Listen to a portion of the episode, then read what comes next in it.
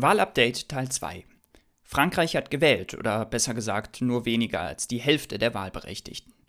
Auf die wichtigsten Ergebnisse schauen wir heute, gleichzeitig muss man aber auch über die interessanten Wahlkampfstrategien des linken Bündnisses NUPES und von Macrons Parteigruppe Ensemble sprechen. Ich bin Leonhard Heinemann, ihr hört den Podcast von Lille nach Köln. Viel Spaß beim Zuhören.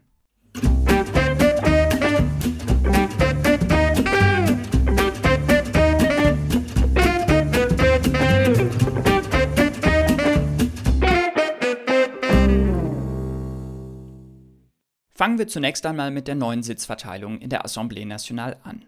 Macrons Bündnis Ensemble hat dabei die absolute Mehrheit überraschend deutlich verfehlt. Es kommt auf 246 Abgeordnete, für die absolute Mehrheit wären allerdings 289 Abgeordnete nötig gewesen.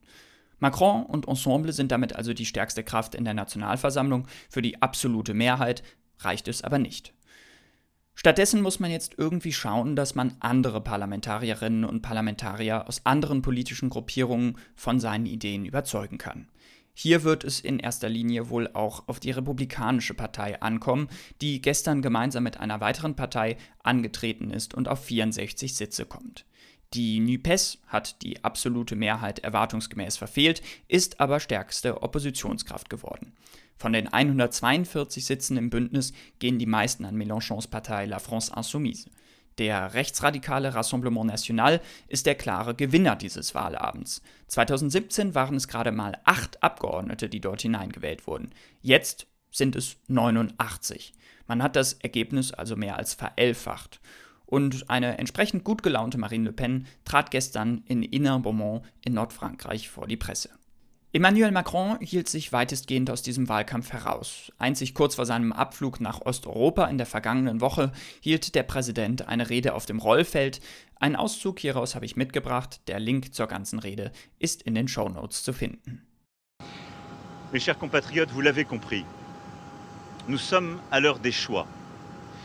Et les grands choix ne se font jamais par l'abstention. J'en appelle donc à votre bon sens et au sursaut républicain. Ni abstention, ni Confusion, mais Clarification.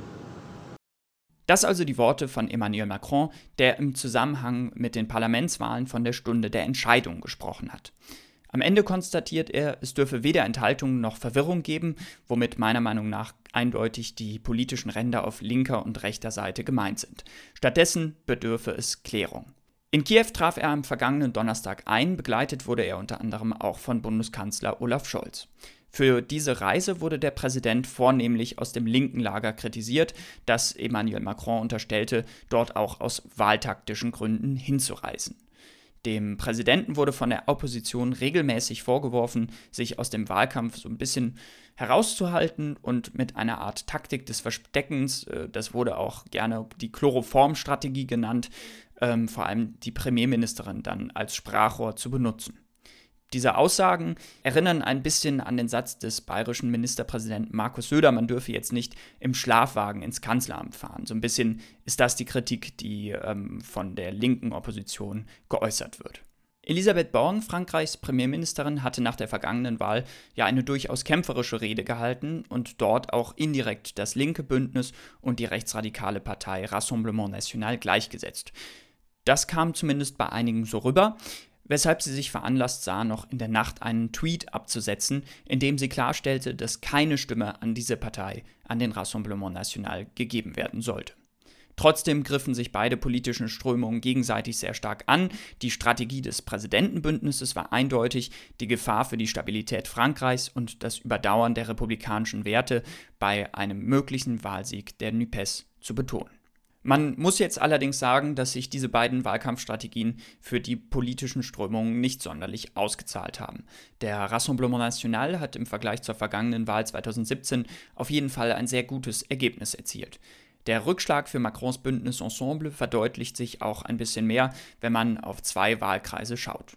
In Finistère, im Nordwesten des Landes, ist der Parlamentspräsident Richard Ferrand knapp abgewählt worden. Und auch Christophe Castaner, der Parteivorsitzende von La République En Marche, ist in einem Wahlkreis im Süden des Landes nicht gewählt worden.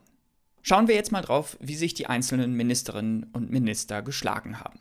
Hier muss man zunächst einmal eine wichtige Regel in Erinnerung rufen. Mitglieder der Regierung müssen nicht kandidieren, wenn sie verlieren, müssen sie aber ihren Rücktritt einreichen.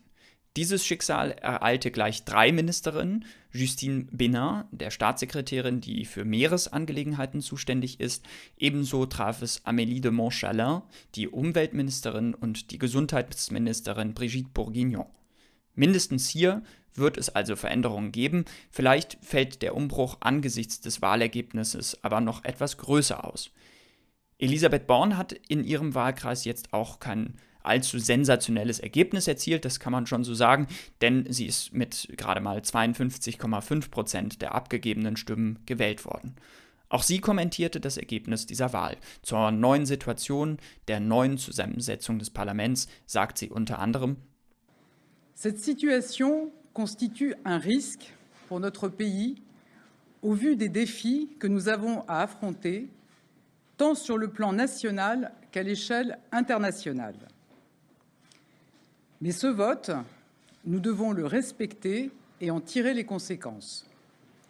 Die Premierministerin sagt also, dass diese Neugruppierung ein Risiko für das Land darstellt im Hinblick auf die vielen Herausforderungen, die auf nationaler und auf internationaler Ebene zu lösen sind. Andererseits konstatiert sie aber auch, dass das Ergebnis respektiert werden muss und man hieraus die entsprechenden Konsequenzen ziehen muss. Der Link zur vollständigen Rede ist auch hier wieder in den Show Notes verlinkt.